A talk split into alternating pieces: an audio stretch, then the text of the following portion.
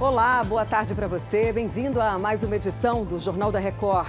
Polícia Federal prende integrantes de organização criminosa que planejava ataques contra autoridades em cinco estados. Carros e ônibus foram incendiados no nono dia de ataques no Rio Grande do Norte.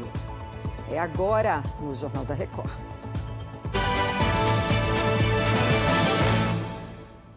Oferecimento: Bradesco. Renegocie suas dívidas com condições especiais.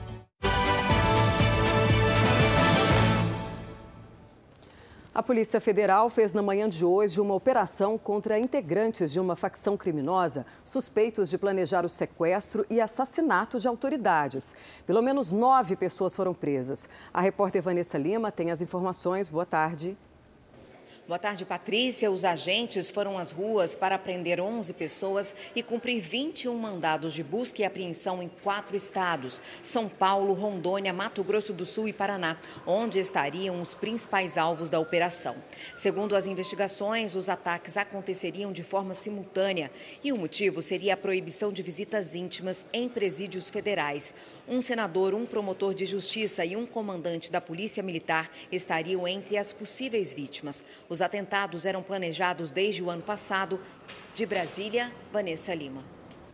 Obrigada, Vanessa. Uma ação conjunta das polícias do Sergipe de São Paulo prendeu três suspeitos de aplicar golpes em correntistas do Banco do Estado de Sergipe. As ações aconteceram em Sergipe, Guarulhos, na Grande São Paulo e outras duas cidades paulistas.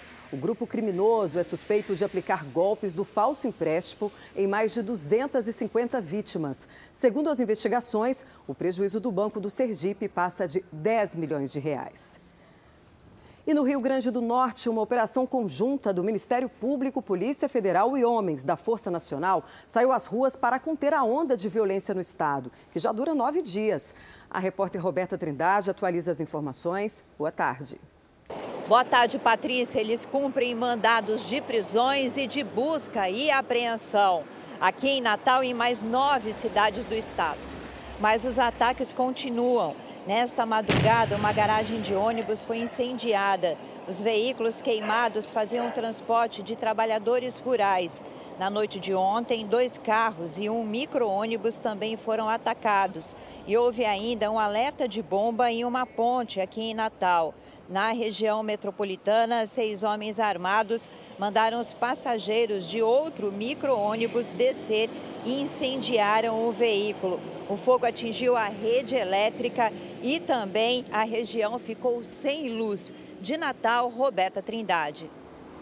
Obrigada, Roberta. Pelo menos 20 pessoas ficaram feridas em novos ataques russos contra a cidade Zaporizhia, no sudeste da Ucrânia.